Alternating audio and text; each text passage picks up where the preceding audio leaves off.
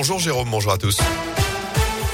Et à la une, une famille entière va devoir être relogée à Lorette en cause cet incendie en cours, partie du garage de leur maison aux alentours de 5h30 ce matin. Plus d'une vingtaine de pompiers sont sur place actuellement pour éviter toute propagation. Les parents et leurs trois enfants de 17, 18 et 20 ans ont pu sortir avant l'arrivée des secours pour se mettre à l'abri. Aucun blessé n'est à déplorer. Je vous rappelle également ce violent incendie hier en fin de matinée sur la commune de Chalmazel, Jean. Un bâtiment agricole a été totalement détruit par les flammes. Une vache est également décédée. Tout le reste du bétail a pu être sauvé. Une femme de 76 ans gravement blessée dans un face-à-face accident qui s'est produit en fin de journée sur la départementale 8 à hauteur de Champdieu près de Montbrison. Elle a dû être transportée en urgence absolue à l'hôpital nord de Saint-Étienne. Dans l'autre voiture, une mère et sa fille de 14 ans étaient plus légèrement touchées, transportées à l'hôpital de Montbrison. Vous l'avez sûrement remarqué également, on respire mal en ce moment dans la Loire. Un épisode de pollution atmosphérique est en cours dans le bassin stéphanois et les contreforts du massif central vigilance jaune. La préfète de la Loire appelle à la prudence. À retenir également le coup de pouce du gouvernement pour les gros rouleurs face à la hausse des prix des carburants. L'exécutif a décidé de relever le barème de l'indemnité kilométrique de 10% annoncé hier de Jean Castex. Relèvement qui devrait être officialisé dès cette semaine par un arrêté selon le Premier ministre.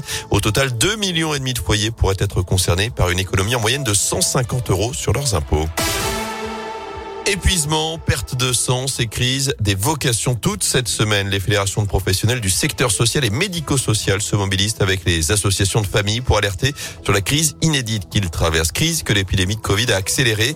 En France, on recense 10 millions de personnes vulnérables pour lesquelles on manque d'éducateurs, d'auxiliaires de vie, d'animateurs ou encore d'assistants familiaux. En Auvergne-Rhône-Alpes, 6500 postes ne sont ainsi pas pourvus, avec évidemment des conséquences pour les personnes accompagnées. Abderrahman Atoussi a 41 ans. Il est handicapé de naissance. Il vit dans un foyer de la région et il témoigne de cette dégradation de la situation. Tous les jours au quotidien, tout, tout vite, pour être lavé, pour manger, pour sortir, pour les loisirs, pour tout. Il court après la montre. En fait, les structures de médico-social deviennent comme en EHPAD. C'est un EHPAD pour jeunes. Et surtout depuis la crise du Covid, eh ben, ça a beaucoup compliqué les choses. Parce que les gens, ben voilà, ils démissionnent, ils en ont marre. Et surtout les jeunes qui recrutent aujourd'hui, eh ben, ils restent un mois, deux mois et même une semaine et après, ils repartent. Parce qu'à cause des salaires surtout. Et notez qu'une conférence sociale doit se tenir à Paris le 18 février sur initiative du Premier ministre. Objectif des fédérations, obtenir la revalorisation de 183 euros que le Ségur de la Santé n'a accordé qu'aux soignants jusqu'à présent.